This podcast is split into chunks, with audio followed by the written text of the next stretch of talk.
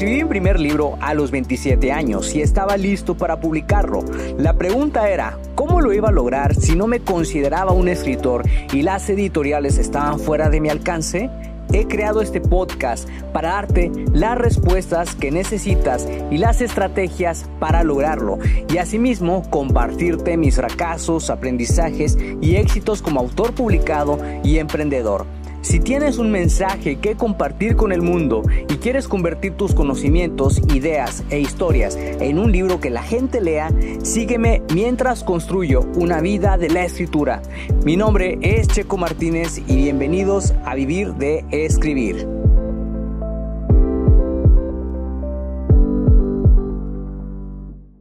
Hola, hola, ¿cómo te encuentras el día de hoy, escritor creativo? Mi nombre es Checo Martínez y bienvenido al episodio número 141 del podcast Vivir de Escribir.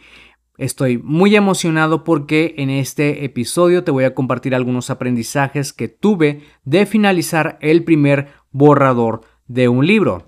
Y en este episodio vamos a tomar como ejemplo la séptima novela de El Círculo Protector, que es el libro El Misterio de la Sociedad esta novela ha sido una de las más significativas hasta ahora porque me ayudó muchísimo a salir de mi zona de confort y me hizo ponerme a prueba y la verdad también me ayudó a vencer muchísimas de mis resistencias. Por ejemplo, volver a dibujar eh, personajes, mapas mentales, ciudades, eh, layouts o diseños de escuelas o de lugares y fue realmente un gran reto porque también me ayudó a dibujar personajes mitológicos de los cuales yo no pensé que fuera a incluir dentro de la novela, pero sabes cómo es la imaginación y puede hacer su trabajo en ese momento, entonces es mejor dejar que fluya.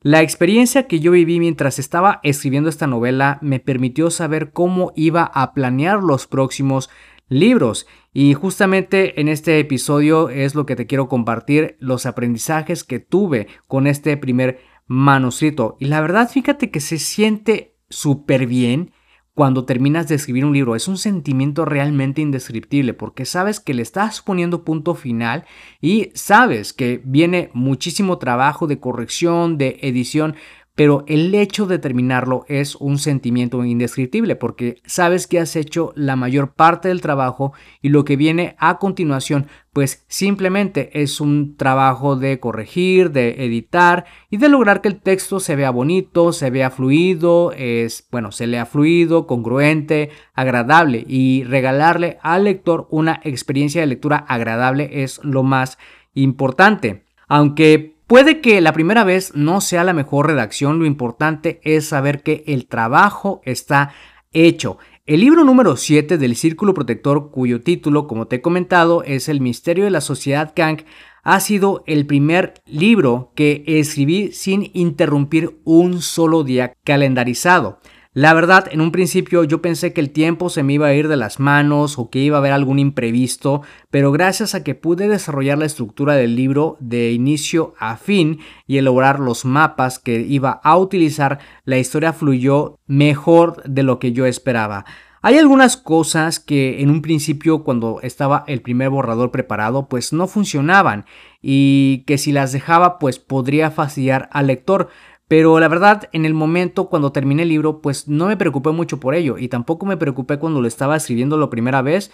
Por eso es que se considera un primer borrador, porque cuando se trata de esto, tienes la libertad de crear lo que tú quieras. También se le llama borrador vómito porque se trata de sacar todo de tu mente tal y como lo vas imaginando con las palabras que tú puedas ¿ok? Porque eso es lo importante, sacar el libro tal y como se viene a tu mente. Eso es lo que pasó con esta séptima entrega. Yo la verdad, te soy sincero, estaba preocupado porque era la primera vez que el protagonista eh, se alejaba de sus amigos, se separaba de ellos para emprender su propia misión. Sin embargo, sus amigos también tienen una misión y fue muy interesante poder eh, hacer como que dos historias en paralelo para lograr que conectaran al final. Lo genial de todo esto es que pues los dos grupos, tanto Ryan como sus amigos, pues tenían una misión y llegan a un fin en común que es la trama principal del libro. Y este libro lo escribí, fíjate que en 36 días, de lunes a sábado, o sea, con descanso los domingos, porque también tu mente necesita relajarse, necesitas descansar, porque pues la escritura es un trabajo intenso, entonces por eso también es importante tomarte un día o dos de descanso. Y estaba dedicando aproximadamente una hora y media dividida en bloques de trabajo de 25 minutos. Es decir, trabajaba 25 minutos, descansaba 5, volvía a escribir 25, descansaba 5.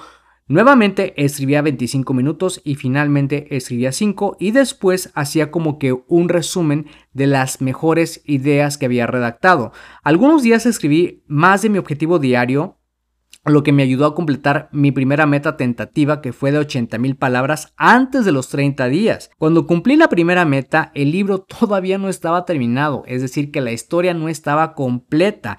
Así que me puse una nueva meta para poder terminarlo. Superé la nueva meta y el libro finalizó en 95.907 palabras, de lo cual me siento muy orgulloso porque realmente había superado el récord de mi novela más larga, que es La venganza de la reina, que había escrito hasta ese momento, que fue ya casi a finales del 2021.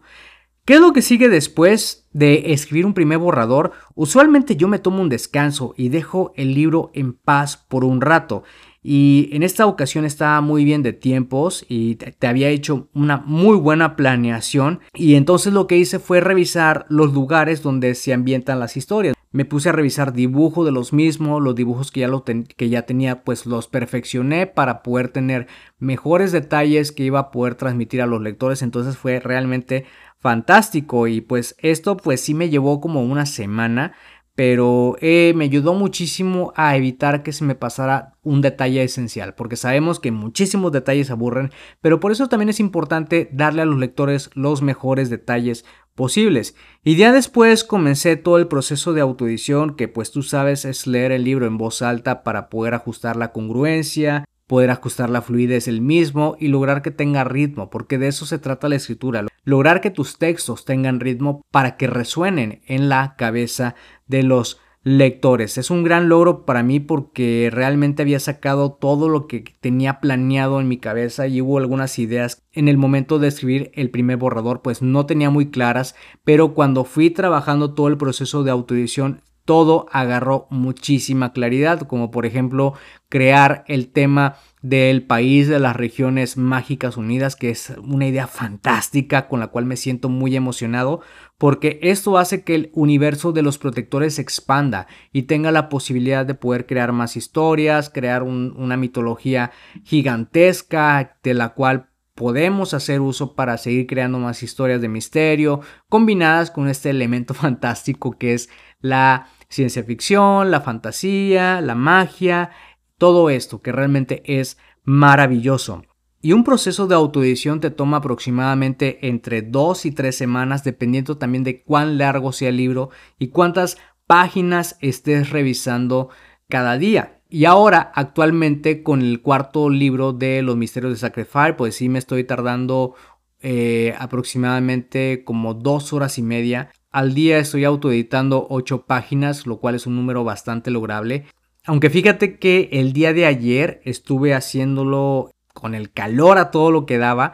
El teclado de mi computadora pues estaba caliente y pues tuve que usar un teclado externo para que para no sentir que los dedos se me pegaran, porque a veces estás trabajando y estás con tus dedos escribiendo y pues si la computadora está caliente, pero está caliente por el calor, no está caliente digamos porque el procesador está trabajando todo lo que da. Entonces son cosas, son cosas que uno tiene que también considerar mucho a la hora de escribir un libro porque esto también impacta en tus tiempos, en las fechas de entrega y todo esto. Sobre todo cuando tienes una computadora que pues es de uso rudo y que te ha durado mucho tiempo y que quieres seguir conservando.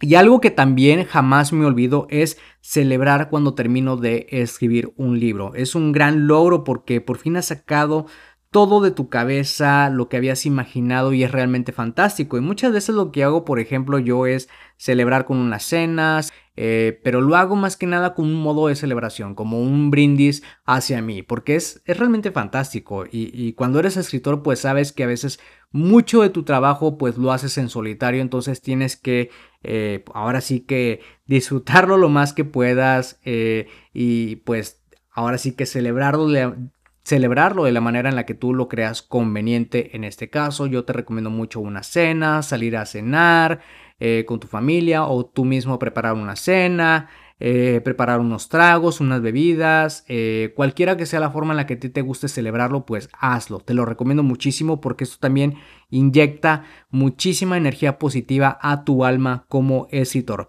Y con la escritura de El misterio de la sociedad Kang, pues tuve muchísimos aprendizajes. Yo creo que te podría escribir un libro de no ficción de todos los aprendizajes que tuve.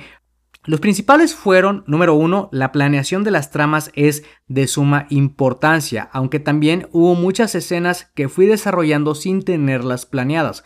Como te había comentado, soy de esos escritores que les gusta planear sus historias, pero también me gusta ir descubriéndolas, porque ahí es donde se explota al máximo la creatividad porque a veces no tienes planeada una escena, pero de repente decides sacar un personaje así de la nada que se te ocurrió en ese momento, pues yo lo hago para ver hacia dónde puede ir mi historia y ver si aporta y si no aporta, pues se desecha a final de cuentas. Eh, número 2. Cuando tienes el compromiso en lo alto y estás enfocado solamente en escribir, puedes cumplir con los tiempos propuestos. Y esto es realmente cierto, porque una de las cosas que este año he hecho más énfasis en, en mi vida como emprendedor y en mi vida como creador de contenidos es si voy a hacer algo, si voy a cumplir con un proyecto, tengo que tener fechas, ¿sí? Hago mi proyecto, lo enlisto y hago toda la serie de pasos que tengo que seguir y cada paso tiene que llevar una fecha porque realmente es lo que me va a ayudar a concretarlo, porque si no tienes una fecha de caducidad para cada paso, pues es probable que nunca lo logres. ¿Por qué? Porque vas a estar procrastinándolo una y otra vez y es lo que a mí me pasa. Entonces, cuando tú pones una actividad que es lograble 100% y que tiene una fecha de caducidad, pues ahí está la diferencia de todo esto. Y como te digo, esta fue la primera vez en años que no interrumpí un solo día de escritura y realmente el sentimiento de haber logrado eso y no haber tenido un solo imprevisto fue maravilloso.